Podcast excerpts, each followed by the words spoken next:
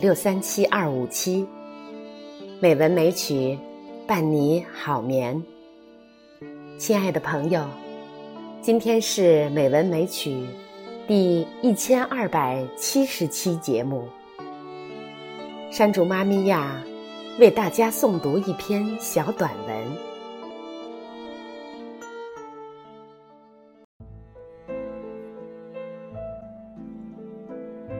题目是：为了玫瑰，也要给刺浇水。阿拉伯有句谚语：“为了玫瑰，也要给刺浇水。”意思是说，在这个竞争激烈的社会，要想出人头地、有所成就。让自己的人生开出美丽之花，就必须忍住一时之气，忍住那些扎在心头的芒刺，将其化为前进的动力，方能博得成功。日本矿业大王古河士兵卫曾说过：“忍耐，就是。”成功之路。古河青年时曾受雇于高利贷者，当过一段时间的收款员。一天晚上，他去客户那里收款，对方根本就不想还款，对他的态度非常冷漠，让他干坐在那里，自己熄了灯，上床睡觉了。他见对方。根本没有理自己的意思，就在那里一直坐到天亮。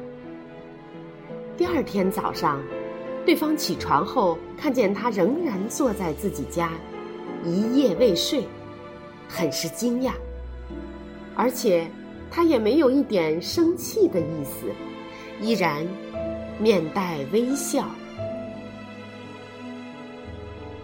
对方大为感动，态度立即变得谦和起来，将欠款一分不差的交到他手里。他这种能够忍住一时之气的性格，得到了老板的信赖和认可。后来，他又凑钱买下了祖伟铜矿。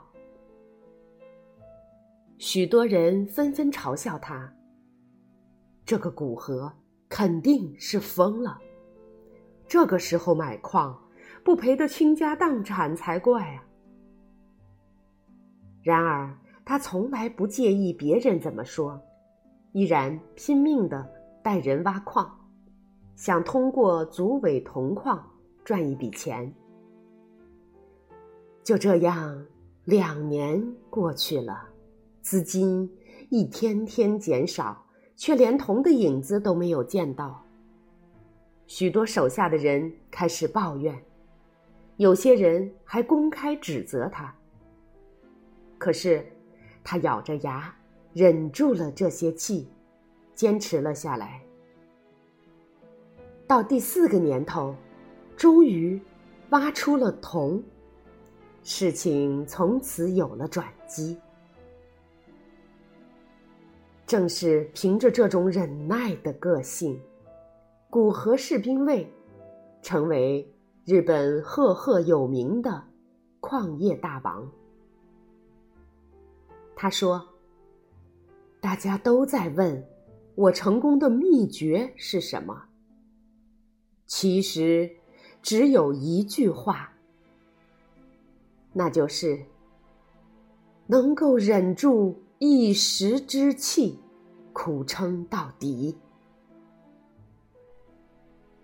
英国有位作家曾这样说过：“富者能忍，保家；贫者能忍，免辱；父子能忍，慈孝；兄弟能忍，义笃；朋友能忍，情长。”夫妇能忍，和睦。